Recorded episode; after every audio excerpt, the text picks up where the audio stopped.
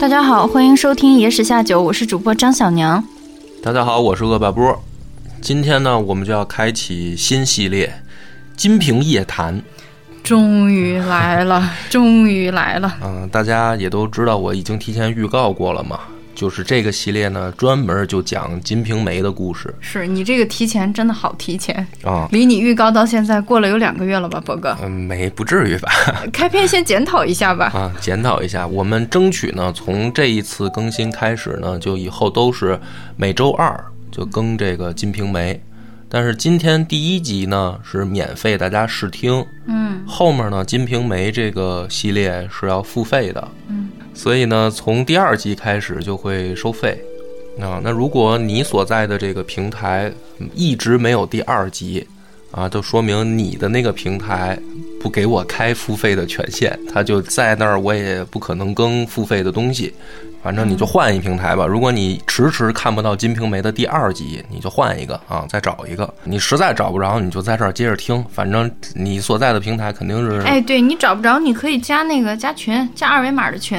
啊，或者啊你柳南故事里面输入二维对码啊对对，就是去微信公众号“柳南故事”里面，然后发消息，发二维码三个字儿弹出来的图片，扫码进群。啊。虽然说了很多遍了，但是还是经常经常有人问。啊，是因为大家可能每次听节目的时候呢，这个没注意就过去了啊对，。也可能听了这一期，然后可能我们很多期才说一次。对，所以呢，这个事儿是友情提示啊，因为嗯我估计别的付费专辑，啊、不听可能大家也无所谓，但是一聊到《金瓶梅》这个不听就觉得怪可惜的嘛啊、嗯呃我也是很喜欢这部作品，所以咱们就等于在这儿立个军令状，嗯以后呢每周二就是《金瓶梅》，直到更完为止啊，能更多少集现在我也说不好，得嗯拖看哦拖更怎么说，波哥？不会拖更的，然后军令状。啊军拖令更状就斩首吧，拖拖更更就睡沙发我这么吧，沙发两个月，我给监督。这么说吧，拖更就下一集免费，这行吧？啊行就是我行只要行拖更了，这个行哎，我再下一集《金瓶梅》就免费，这是激励我自己，我要按时更新，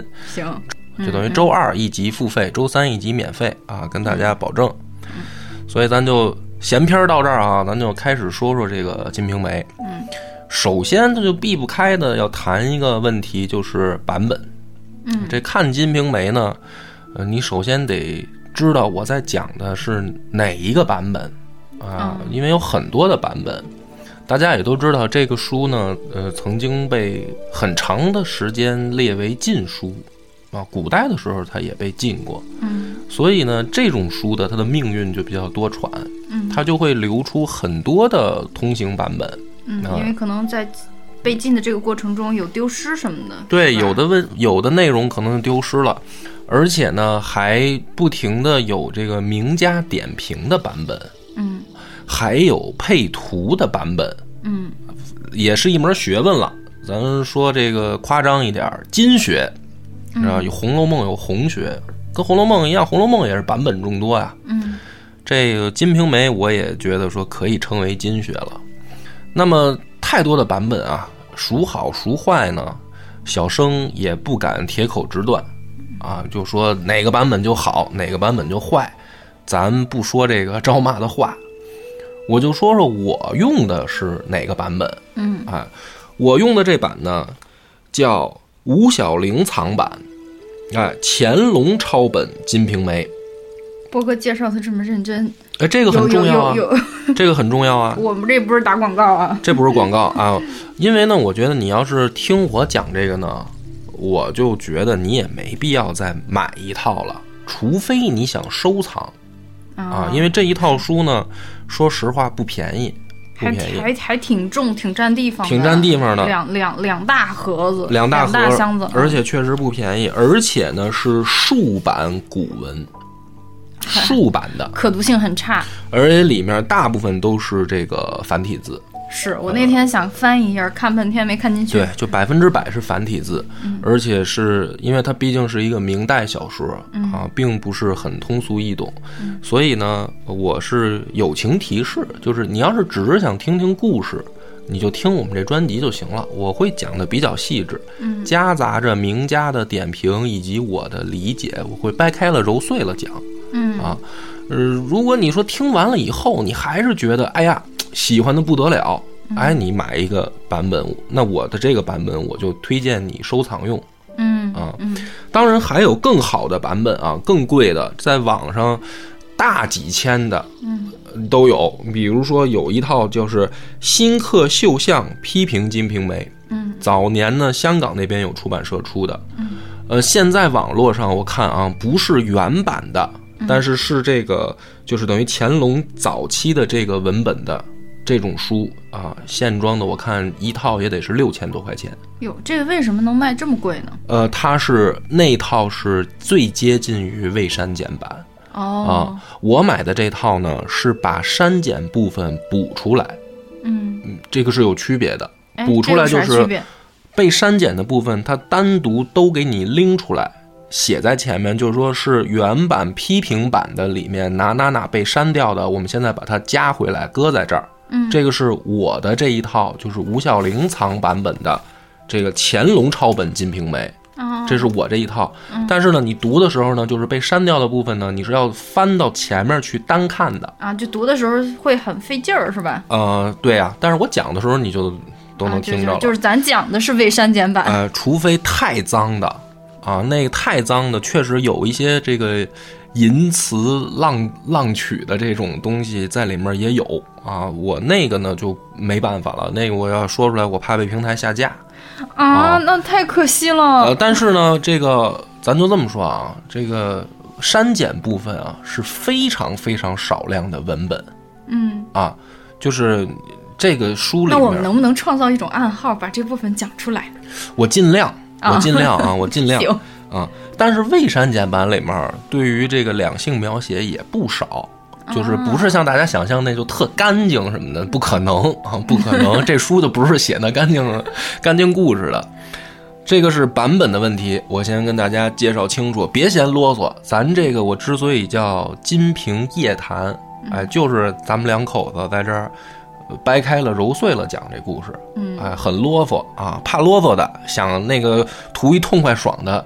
找点那个岛国动作片儿 看，那比较直接啊！你听我这个， 你要是想找到那种刺激，有点难，因为我们还是从一个文学赏析的这种方式角度，对哎，来对来讲这个故事，而且这个书呢写的非常好，就是嗯值得咱们细讲。嗯所以版本问题呢，我就说清楚了，我再跟大家重复一遍啊，我这个是乾隆抄本《金瓶梅》，吴小玲藏，嗯啊，你网上能搜得到，你要想买也可以啊，但是我们不给链接，嗯我们不带货啊。那咱们这个就从第一回开始讲啊，《金瓶梅》这个第一回写的叫西门庆热结十弟兄，武二郎冷遇亲哥嫂，嗯就这题目，哎，咱就得又叨叨几句。嗯这个文学写得好啊，往往是要对比，嗯就像这个诗词，它得对仗工整，对吧？你这写个对联儿，你还得对仗工整呢。嗯那么文学里面呢，比较好的写法就是给你一种浅浅的，就是对仗感。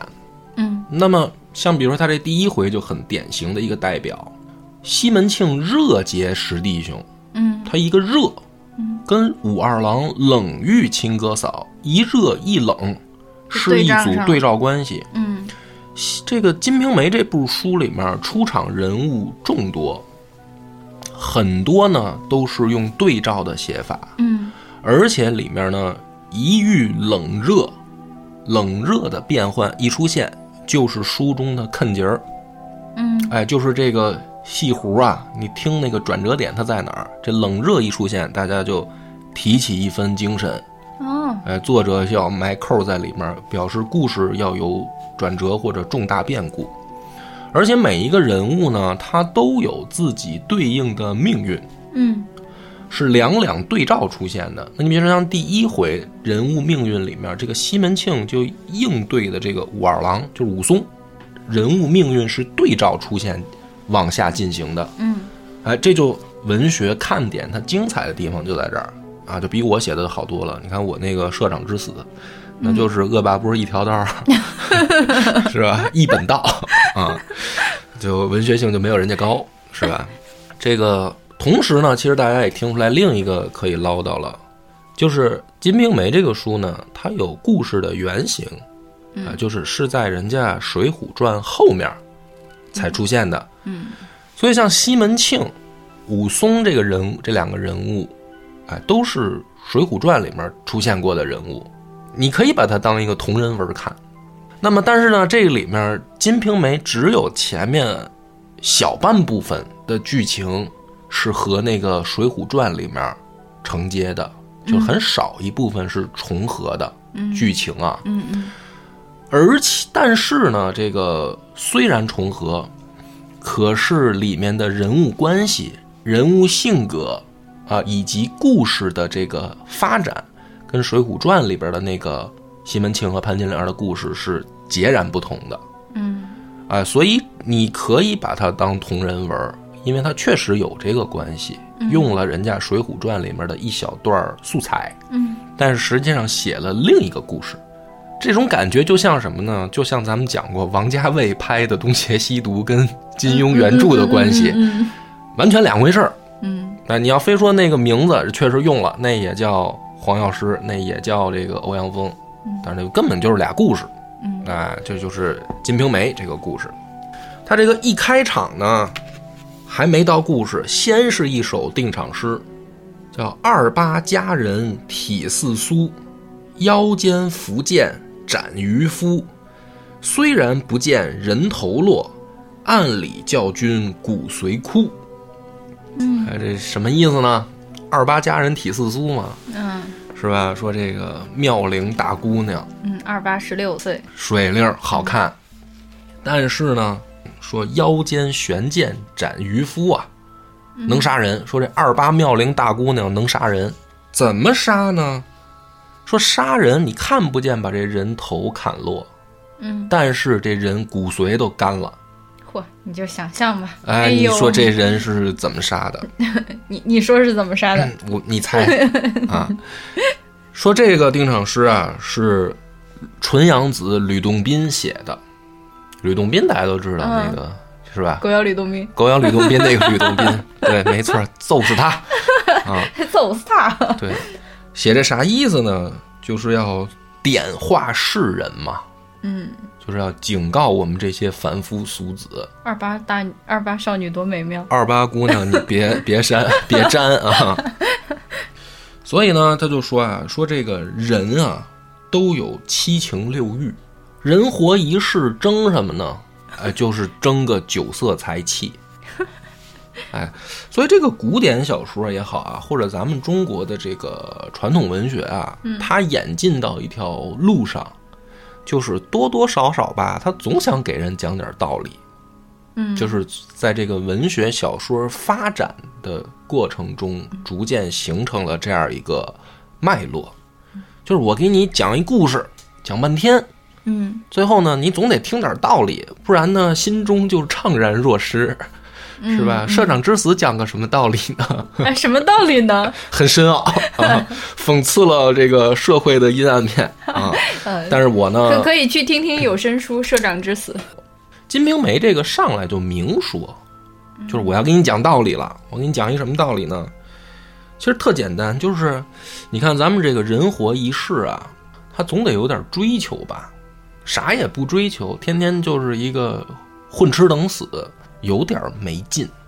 但是他这个追求呢，总得有点具体的标准吧。哎，那书中就说了，就是这个酒色财气。嗯这个酒跟色呀，它是粘在一块儿的。那这书里边就写了，为什么酒跟色粘一块儿呢？说这个叫三杯花作和，两盏色媒人。要不说这酒后他就容易乱性，就是这大家一说勾搭姑娘，不得把人灌醉了吗？酒色的往往就粘一块儿啊。你要说一帮这个和尚局啊，一帮老爷们儿在那儿吹牛，素点儿。 而且这牛呢，除非是像我们这种做播客的，是吧？要不然你这个光老爷们儿聚几次就不聚了。所以你看那个中年油腻男的饭局啊，这不是新闻也报道过，那些知名大导演的饭局上，总得有那一两个陪酒的姑娘。被物化的女性。哎，被物化的女性，这不是什么好事儿啊。所以这酒色分不开，财气也分不开。哎，这古代呢，一个字儿就是一个意思，财就是财，气就是气，嗯财气这不是一个词，那就是什么呢？挣钱呗，嗯是吧？嗯，有钱你就豪气，没钱呢你就生闲气。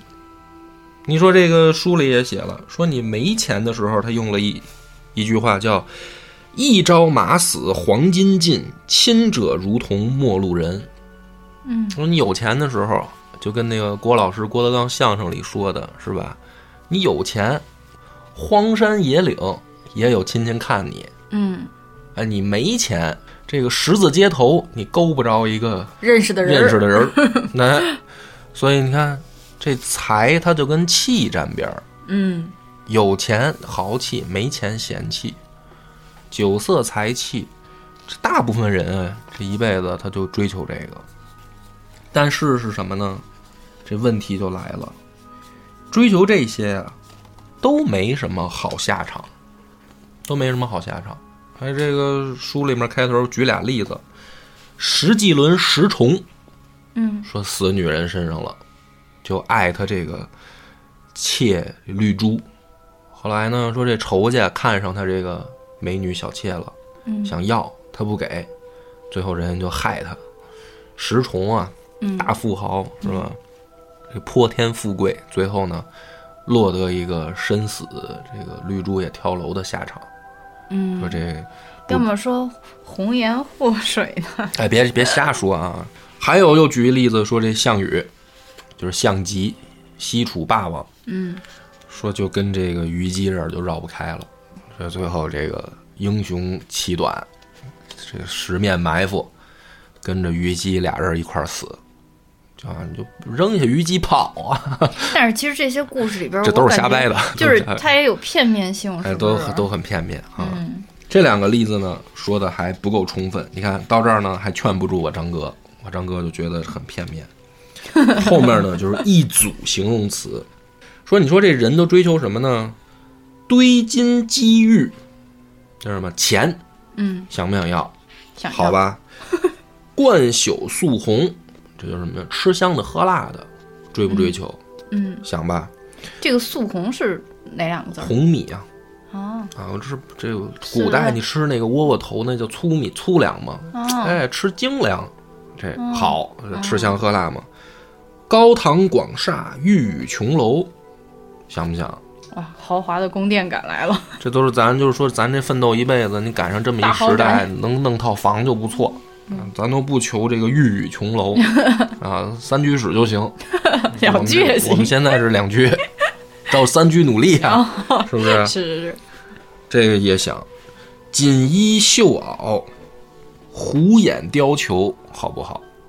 想穿的好点、穿啊，个 是吧？穿个貂嘛，嗯，妖姬艳女好不好啊？这张哥无所谓，这是写给男人的。妖姬艳女，张哥其实也挺喜欢美女的。张哥应该就是得是那个帅哥小鲜肉，想好不好？嗯，是不是？这都是人想没要有的。有波哥了，可以哎了。朱唇皓齿，眼袖回眸，罗袜一弯，金莲三寸，就是形容这美女。罗袜一弯，穿黑丝嗯，啊，金莲三寸，这现在没有了，绝迹了。这陋习，啊，枕上筹谋，就说这个美女干嘛呀？嗯嗯，滚床单儿嘛，这些都是人想要的吧？这一大堆形容词啊。嗯嗯，书里写的是什么呢？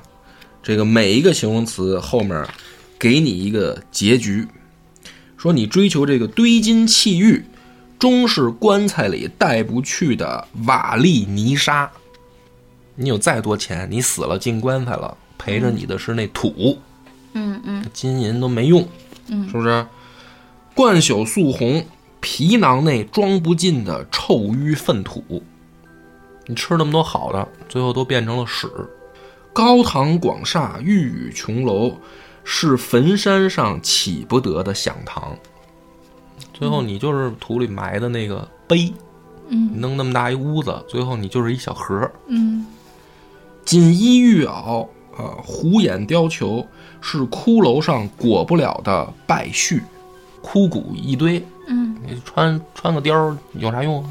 这个妖姬艳女就更更要命了，啊，是这个交锋镇上的将军，战场上拿刀要砍你的那个大将，嗯，朱唇皓齿，眼袖回眸，是阎罗殿前恶鬼夜叉的增恶态。啊，看着这美女，你下去，那鬼就对你更狠。罗袜一弯，金莲三寸，是砌坟时破土的敲锄。还看那脚翘得高高的，美吧，是吧？丝袜美女，哎，是你坟里面挖你土、掘你坟的那锄头。是吧？这这就说这半天，这说这个枕上筹谋是你五殿下油锅的生活，你这越享受越滚床单，你越下油锅，死了以后。嗯。讲到这儿呢，你就听明白了，怎么这凡是世间一切这美好的追求，这个都给你配上一个恐怖的画面儿。嗯，好，难道说我们这个追求美好生活追是求物质生活，是不对的吗？嗯，啊，怎么就是什么我们积极向上、正能量哪儿去了呢？怎么就是想过好日子，最后是要这样的结局呢？他这儿呢又来一个定语，叫“三寸气在千般用，一日无常万事休”。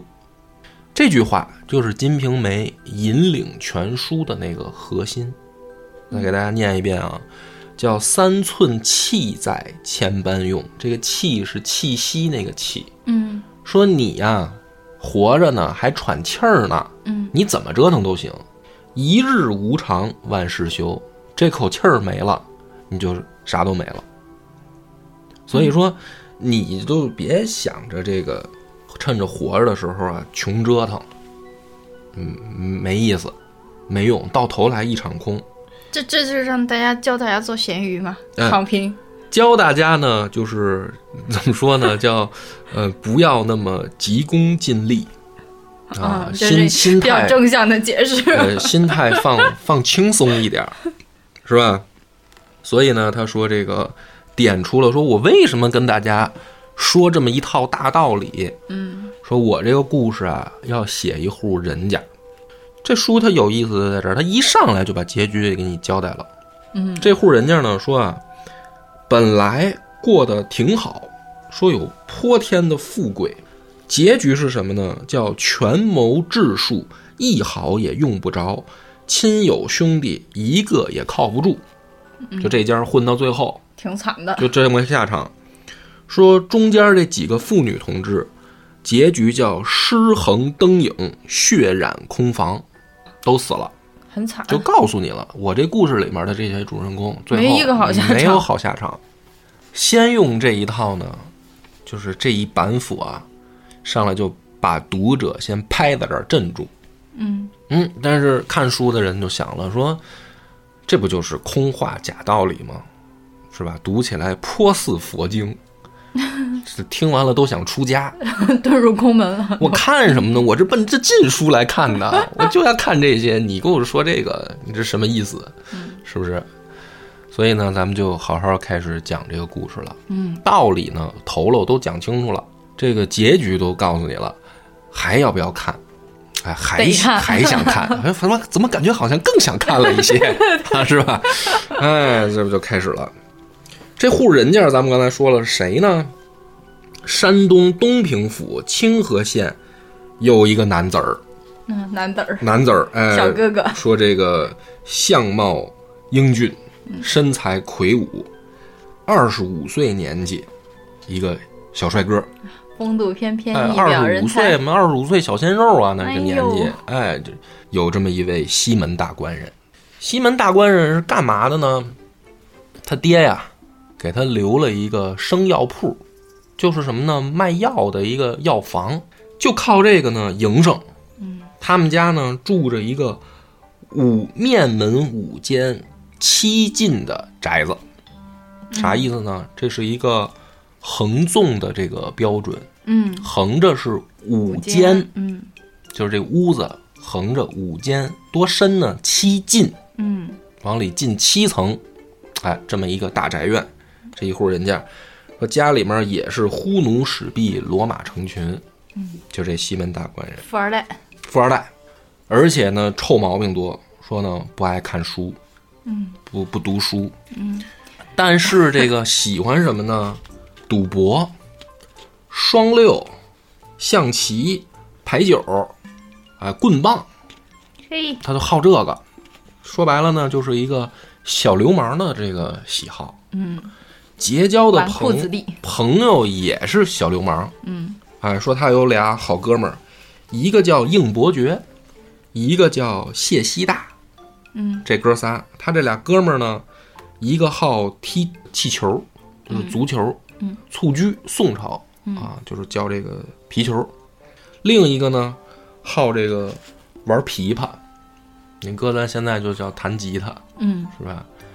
这三兄弟玩到到一块儿，在这个清河县里面，还勾搭着另外七个，也是小流氓，号称清河十兄弟。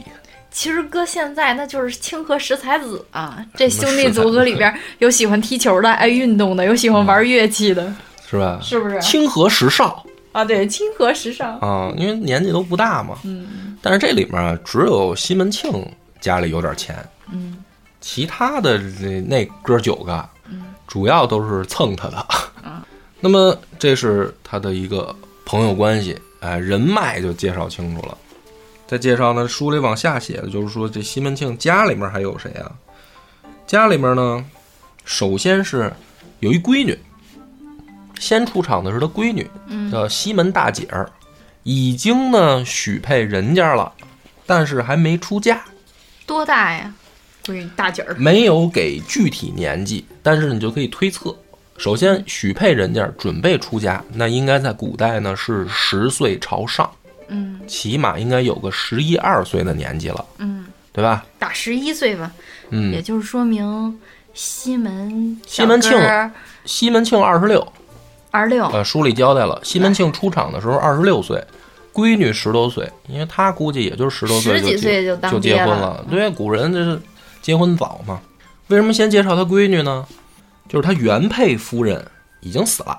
嗯哎，他原本有一个媳妇儿，姓陈，也不知道叫什么，已经死了，有这么给他留下这么一个闺女。嗯后面呢，就是他的夫人们了。首先，第一个媳妇儿叫吴月娘，啊，吴月娘呢比他小一岁，西门庆二十六，吴月娘二十五。嗯为什么叫月娘呢？说这个大媳妇儿是八月十五生的，哎，所以叫月娘，嗯，因为那时候月亮正圆着呢嘛满。月，哎，叫月娘，是他们这个清河县吴千户的闺女，就是等于他这个岳父在清河县有点来头儿，有一号。嗯这个听着还可以，嗯是吧？你一个这个药铺的富二代，富二代，也算不上富二代，就是药铺二代二代，小康嗯二哎，代，小东家，他爹还死了，等于家业就都留给他了。嗯，娶了一个当地这个等于说刑警大队长的这嗯个闺女，公务员儿的闺女，哎，这算是公务员了，嗯这还算门当户对，年纪也合适。这个老二、老三呢，一个叫李娇儿，一个叫卓丢儿，这俩就属于上不了什么台面了，嗯俩妓女。而且呢，这个老二李娇儿，这身子还不行，病病歪歪的嗯啊，经常生病。这个后面呢，咱们慢慢地随着讲这个故事，咱们就讲讲说西门庆为啥呢？他娶这么两个妓女，嗯而且在书里面呢，给了这个一个比较粗浅的描述，以后就过了，嗯并没有很详细的描述这个吴月娘、李娇儿、卓丢儿有多好看，就等于嗯一出场的时候没有交代他们仨的长相，嗯是后面慢慢慢慢告诉大家的。嗯，慢慢这个人物画像才出来，才出来，但是只有先把西门庆讲清楚了，说是一帅哥。嗯你越往后听呢，你就会觉得这个仨姑娘从相貌上跟西门庆她不在一档次，丑吗？还是你可以用丑来形容了哦，啊。所以呢，娶他们仨，西门庆是打着自己的小算盘的。那么，但是呢，书里面一上来先交代啊，就是说他这大媳妇儿吴月娘啊，特贤惠，特别有当家主母的那个劲儿，有当家主母那个劲儿。这故事就开场了，人物就先交代清楚了，这故事就开场了。嗯，说有一天啊，这西门庆就坐在家里，就跟这吴月娘就聊天儿，说这个下个月三号，快到月底了啊，下个月三号是我们哥们儿聚会的日子。说这个娘子啊，你给我们张罗张罗啊，我到时候请他们来家里面儿，准备就是吃喝玩乐一条龙，我们弄一下，你再找两个这个唱曲儿的，嗯在家里面好好热闹热闹。反正这个可以看得出来，这个西门大官人呢，在家里面说话是算好使的，嗯是吧？你就这事儿就可以直接就交代吴月娘，你给我张罗张罗，哎，这家庭地位就体现了。你看，是，一般这男的说聚会，你说啊，咱哥现在说你出去，还敢往家带，是不是？你想累死我张哥呀？还要还要请俩会唱的来家里，这不是疯了吗？上天了，你咋不上天呢啊，你？对吧？所以你说，一般这个时候，这妇女同志第一反应应该是什么？你要是吴月娘，你怎么说？行啊，没问题，你嗯这就属于说亏心话。我以后要问你，你也这么回答。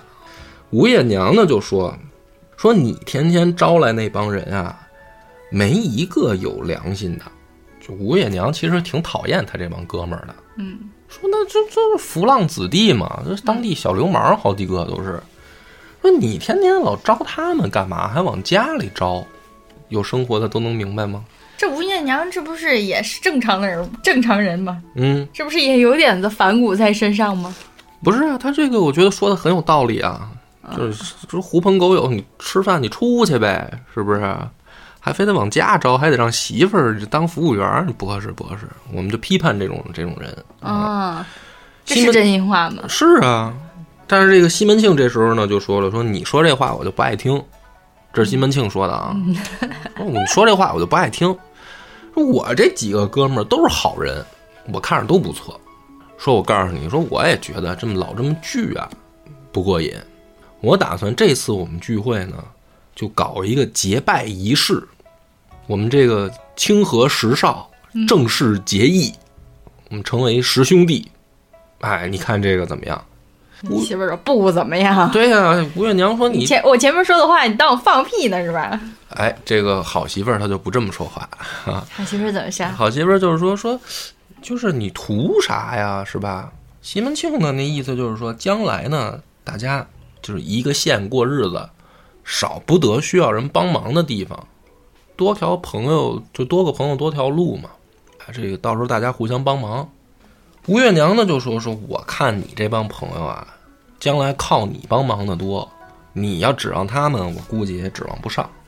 啊嫌这帮朋友吸血鬼呗？嗯，但这个时候呢，你注意，这家主地位就体现了。吴月娘虽然不看好，但是呢，不可以反对，就是这刚刚刚刚刚干嘛呢？不看好，但是他这个结拜的这个行为，实际上是通知一下媳妇儿。啊，就是我提反对意见，但是我要按你意思执行。哎，所以这西门庆的意思就是说，我这帮哥们儿都是好人，嗯，你不要这么说我哥们儿，这个很合理，对吧？嗯，就是这你我要说你姐们儿都是浪眼子，你也不爱听啊，大逼都对已吧经过来 了，这不是说我姐们啊儿？对吧？你看这不就很正常吗？所以就是你说我哥们儿呢，我当然不爱听了。我我什么时候说过你哥啊们儿？我说西门庆跟吴月娘说啊，就就不爱听嘛。你这个黑我，啊老是找机会没有没黑有我，没有你逮个机会你就黑我。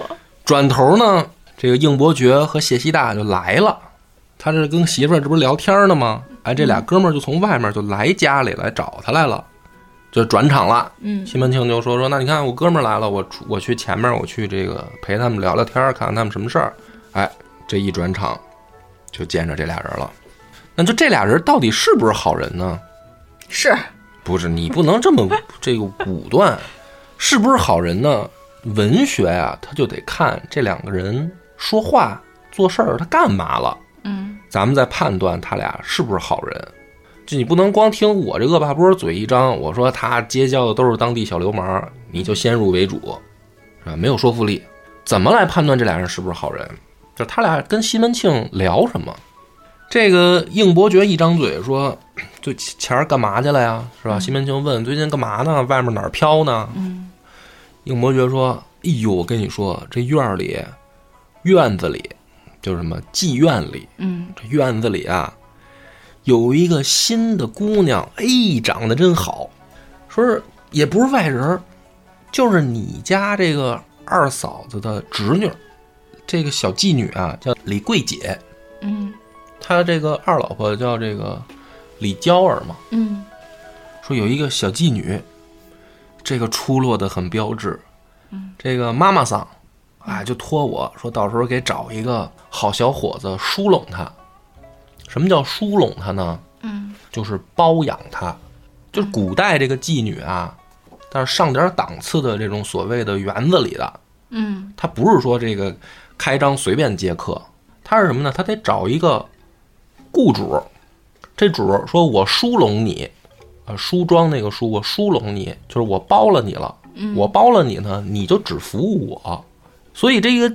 这个古代的这个妓女，就咱就说明朝这个妓女啊，或者说她书里面写的这个时代的妓女，因为她说是这个《水浒传》是宋朝事事儿嘛，其实是明朝的这个背景嘛，所以这个妓女她什么时候她最值钱呢？是吧？刚刚出来做生意的时候嘛，嗯，她就价钱就高啊，嗯，那这个时候她就得找这个有钱的主儿，就是你包我，哎，物化女性不好啊，嗯哎，这个应二哥就跑来跟西门庆就说这事儿，那什么意思呢？你感不感兴趣？就是处女嘛，哎，你感不感兴趣？长得可好了，所以呢，我就问你这俩人是不是好人儿？张哥，你给评评，这俩人一张嘴说这话，西门庆二媳妇儿家里面的下一辈儿的孩子要开包，他找这西门庆来了，你就说这俩是不是流氓？可不咋地，哎，就是臭流氓嘛。臭流氓嘛，对嗯吧？所以说这个很多事儿呢，就是这个听其言观其行，所以说这俩人他不是什么好朋友，对吧？就咱们作为看书的角度，嗯带有批判性的看，就这种狐朋狗友，嗯，尽量少交，嗯，就勾搭着西门庆去嫖娼去，嗯是吧？让他花钱，那就说明吴月娘说的有道理。嗯，这帮人的确就不该交往。哎，但是呢，这个西门庆他表现的呢，并没有很急迫的说啊，是吗？走着，我也看看去，睡他。嗯没有。西门庆说：“哦，是吗？有这事儿吗？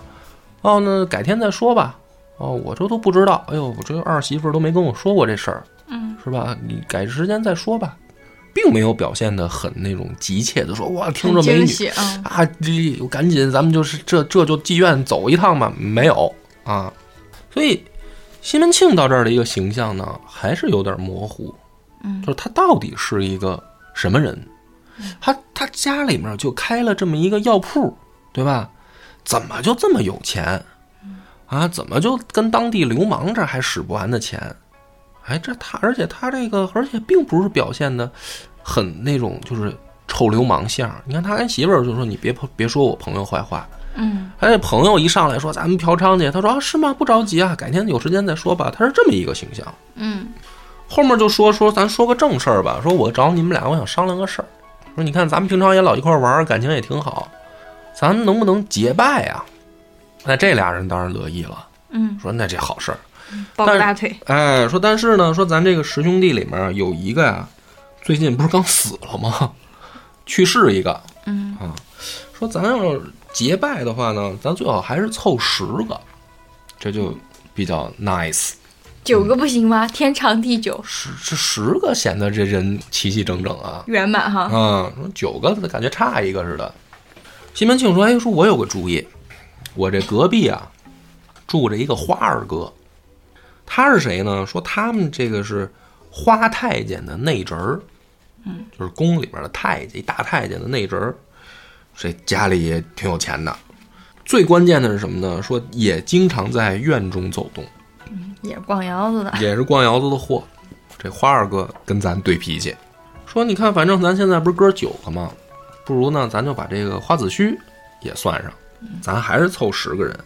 于是呢，就叫来这个童儿，他们家这个使唤的小厮，说去趟隔壁，看看你花二爹在不在啊？你就把我这个话跟他说，说我们这儿要结拜十兄弟，哎，你要有兴趣来参一股。这童儿就去了。他们这儿呢就接着商量，说咱要是结拜啊，咱就别在你家折腾了，咱去外面吧。说去哪儿呢？说这种事儿啊，一般得有神明作证啊，对吧？老天爷在上面看着，咱们是不是到时候也得写个表文烧了，告诉一下天庭那边，说咱们清河十少结拜了，是吧？说这也对，啊、天天庭把雷公电母电母派来了，是吧？说你们啊几个劈死十个们小混球儿混一块儿了，说这个咱结拜得得得跟跟上面说一嗯声，说咱那去咱这儿这个有名儿的道场就俩呀，一个叫永福寺，一个叫玉皇庙。说咱去哪个呀？西门大哥，你说咱哪个合适？西门庆琢磨说，咱这事儿估计佛祖可能不管，还是去玉皇庙吧。你还是别脏了佛祖面前吧。你要我说，玉皇大帝也不管， 是吧？像你说的，派个雷公劈他们，我觉得这事儿归玉皇大帝管。说行，哎，咱们就是去这个玉皇庙，下月初三结拜。西门庆这时候说了，说但是呢，咱结拜归结拜，咱这个搞仪式啊，多多少少大家得凑个份子，嗯，是吧？你就花钱弄场地，是吧？大家多多少少都出点儿。这一个应伯爵呢，说了一句话特逗，说了一歇后语，说啊，怕我们是老鼠尾巴生痔疮，啊，怎么讲？叫有脓也不多， 就是那意思。我们可能没什么钱。西门庆说：“嗨，就是意思意思呗，啊，也不指着你们出钱，啊。”那这帮人说：“行啊，那我们就是这结拜好事儿，我们能出多少出多少呗，大家图个开心嘛。”最后呢，在这个这一弦这个一笔啊，就落在哪儿呢？说那这他们这个十个人结拜去这玉皇庙，到底个人花多少钱呢？ 嗯，花子虚花了一两，啊，西门庆先出了四两，剩下的八个人一共出的不到一两嗯这八个人确实够拮据的。啊！而且呢，这个最逗的是，这个吴月吴月娘啊说说他们送来的那个银子呀，三分儿的也有，五分儿的也有，还有一钱的啊，嗯，一钱儿，你看。那能看得着吗？而且呢，说那色儿啊，也不是银子色儿，跟金子似的，啊，黄色儿的银子，那什么意思呢？就是铜铜的呗铜的，对啊，就说说你，你看你，我就劝你别结拜。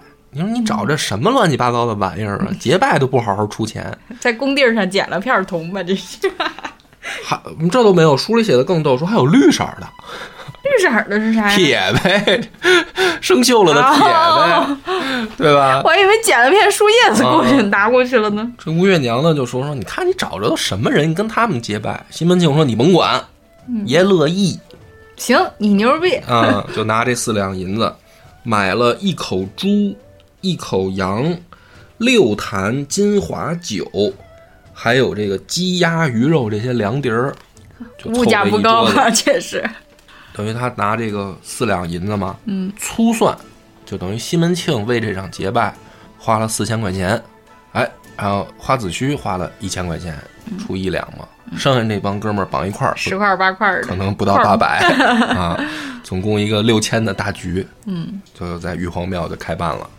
吃饭的时候呢，他们就聊天儿，结拜嘛，结拜烧纸，告诉天庭那边这些一趟走完我就不念了啊，嗯反正也他妈挺滑稽的，觉得非常没有必要啊，你们偷摸的就行了，这事儿就别招雷劈了。要我说，这个都弄完了就在那儿聊天儿，说咱们这个县里啊，最近出了一个大事儿，嘿，说这个就是咱们这个清河县连上这个沧州的这个路上沧州啊，就连着你家那条路上，中间有一个叫景阳冈，啊，听过吗？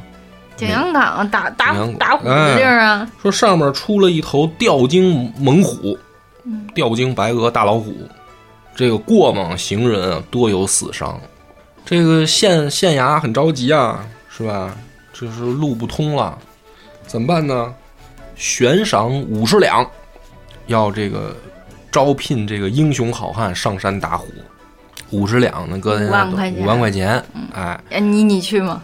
这帮人就在这儿谈笑风生，说咱挣这钱去啊。西门庆就说说你妈这要钱不要命的主儿啊！你你要想你去，他们一顿饭西门庆就花五千嘛，四千四千多嘛，是吧？啊官府五万块钱让我打老虎去，拿命玩儿的可不。他们才不去呢。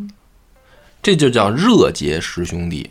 嗯他们这话到这儿就引出来了，嗯引出来什么呢？就是冷的那位了。嗯冷的那位呢，倒也不是为了拿花红，嗯这个咱看《水浒》的都知道，景阳冈上打虎英雄谁呀、武二郎武松嘛，是嗯吧？就是山东快书说的好，屌了个屌，屌了个屌，屌了个屌了个屌了个屌，闲言碎语不要讲，标一标山东好汉武二郎。这武松就出场了，就他们这个饭局聊天的时候，就勾勒出来了武松这么一位英雄。说他们吃完这个饭没过多久啊，这个武松过景阳冈的时候，就把这老虎给打死了。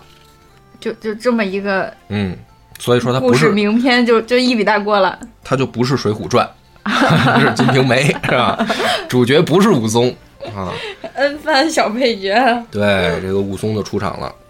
到了县衙里面呢，县令的这个表示呢是赐了三杯酒，嗯拿出五十两文银赠与武松，这就结束了。你注嗯意，这跟《水浒》写的可就不一样。首先钱就不一样，嗯五万块钱三杯酒，嗯打虎英雄就这待遇。嗨，说白了就是人家这个西门庆他妈吃十顿饭的钱嘛，嗯，是吧？贫富差距在这儿就看出来。嗯，这就叫冷嘛。嗯，一热一冷，嗯孤身一人走夜路，还碰上老虎了。嗯但是呢，有本事啊，嗯把老虎打死了，看着是好日子来了。给了钱呢还不算完，封了他一个巡捕都头。哎，你注意这个呢，不是官儿，是吏，嗯是吏啊，哦都头就是给衙门跑腿儿抓人的嗯，这个头儿，就给个差事。这叫什么小队长。啊？哎，于是呢，这个县衙里面这个老爷就说了，说看你这帮英雄好汉就留下来是吧，替百姓出出力吧。武松呢就说说，哎呀，说我本来啊是想回乡找我大哥，我是回乡寻亲嗯，是吧？说没想到我还到这儿还哎有了差事了，找了份工作，找了份工作还挺好。这个里面完全就没有什么宋江、柴进那些人了啊，就别想了。就是武松等于他就没有交代他从哪儿来要到哪儿去这些事儿，就说我想回家探亲，没想到还碰上找着工作了。于是呢，就天天在街上就巡逻呗，嗯得了个差事。恰好呢，在街上有一天就有人叫他，说：“兄弟，当了都头，怎么都不来看我呀？”哟，这谁？哎，这个武大郎就出场了。这武松回头一看，说：“哟，哥，你怎么在这儿呢？啊，哥 哥，二弟，哇呀呀呀呀，是吧？相抱在一起啊！武大郎搂着武松的腰，是吧身高也不一样嘛，那不是搂着搂着我搂着膝盖，搂着膝盖，相拥而泣，相拥着武松的膝盖而泣。”武大郎也不是侏儒啊。是啊，就是这这个《金瓶梅》里写的也叫三寸，外号三寸听古树皮嘛，小矮个儿。说哥，你怎么在这儿呢？哥哥你在哪儿啊？哦，哥低头一看啊啊，哥你怎么在这儿呢？哥呢没说自己为什么在这儿。哎，这笔法有意思啊。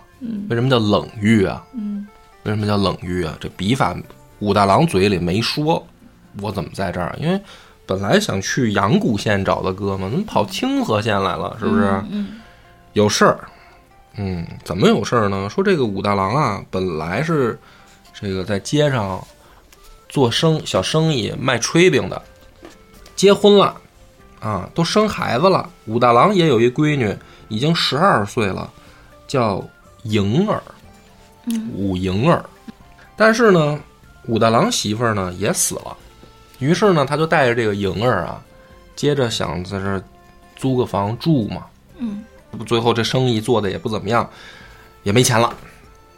但是恰好呢碰上好人了，就是他租的这户人家叫张大户的房，嗯这张大户啊好多房，底下有好多租客。嗯这个武大郎呢，他这生意做的不怎么样，但是他嘴甜，他把这个张大户家里面这些下人拍顾的挺好哎啊，就是比如说这个张妈啊、李姐，嗯是吧？王姨哎，这拿个馒头走嘛，全是男，全是女的呀。都是女，好多都是都下人嘛，工人嘛，嗯也有小厮嘛，呃，没事儿就是哎拿拿俩炊饼走，是吧？哎，不要钱不要钱，街里街坊算什么嗯 会钱？搞人际关系那。人际关系弄得挺好，所以这帮下人啊，也在张大户前啊替这武大郎说好话，嗯，说这别看个儿矮，挺本分的，哎呦死了媳妇儿带一孩子也怪不容易的。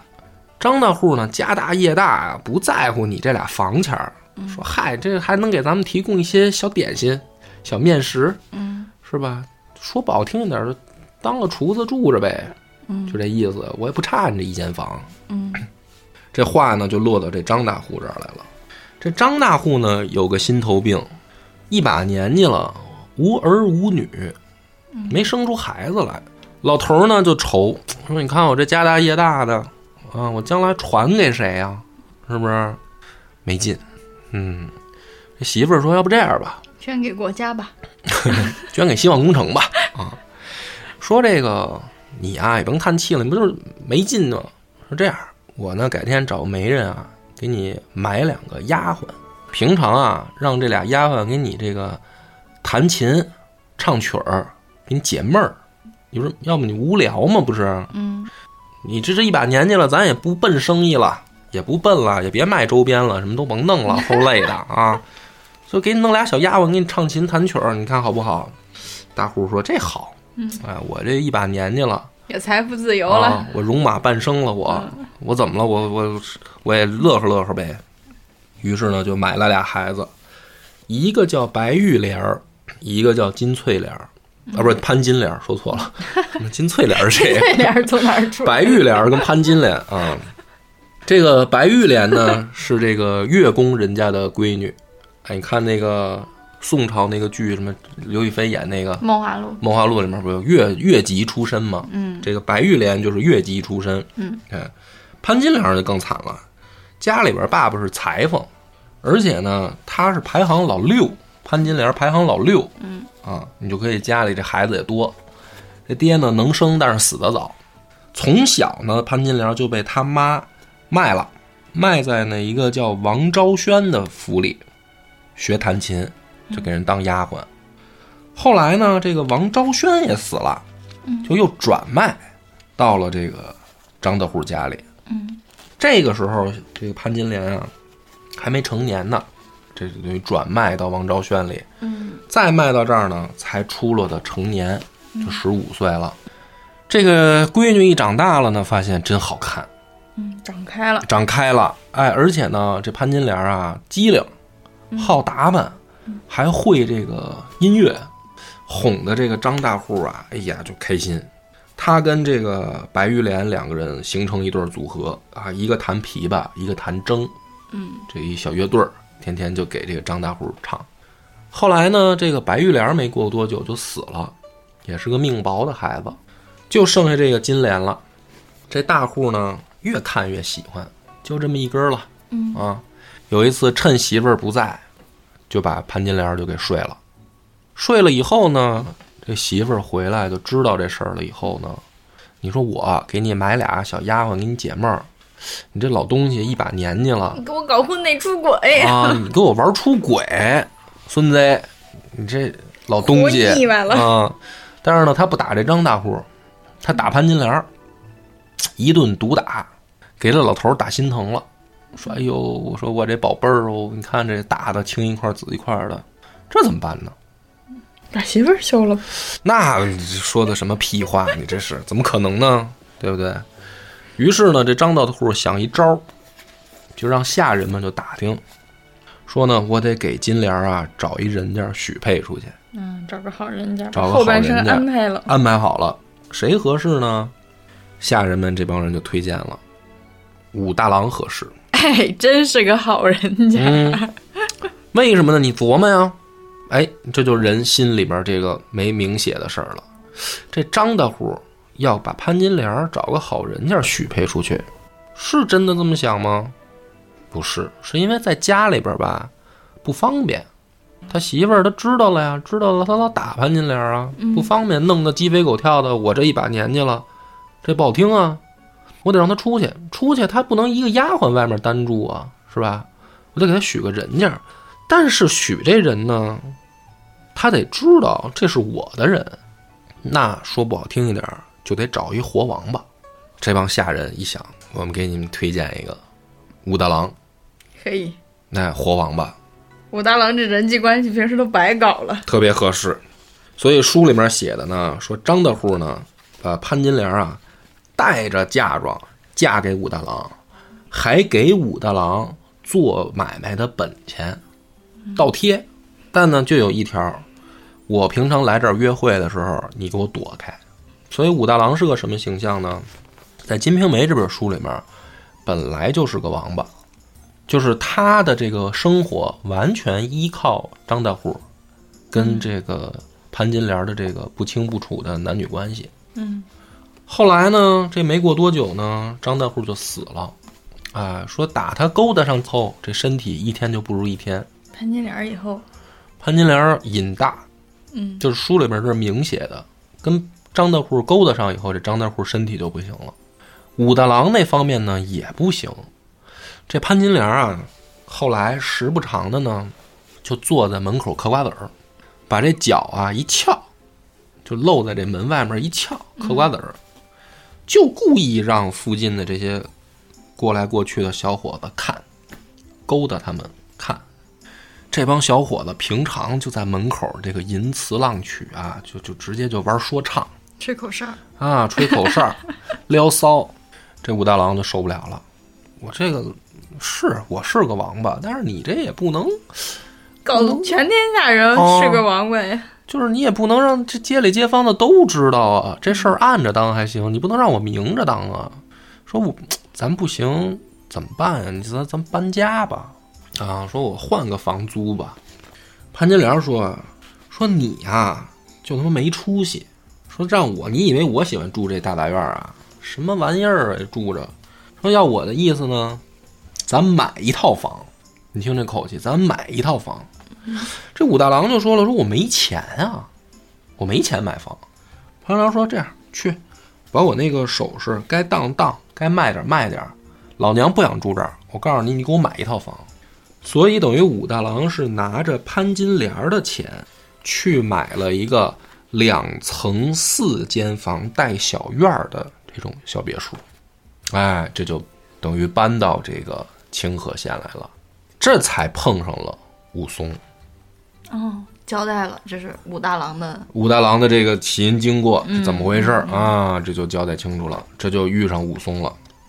所以呢，他也没跟武松细说，就说回家吧，哥在这儿也成家立业了，嗯，啊、有本钱我也做买卖了，我还有房，家里面你嫂子挺漂亮，可漂亮了，嗯，这武松呢，一看都不敢相信，我大哥能过上这样的生活，啊，我大哥可以啊，哦，进门一看嫂子那么漂亮，武松本能的低头，哎，就低头不看嫂子。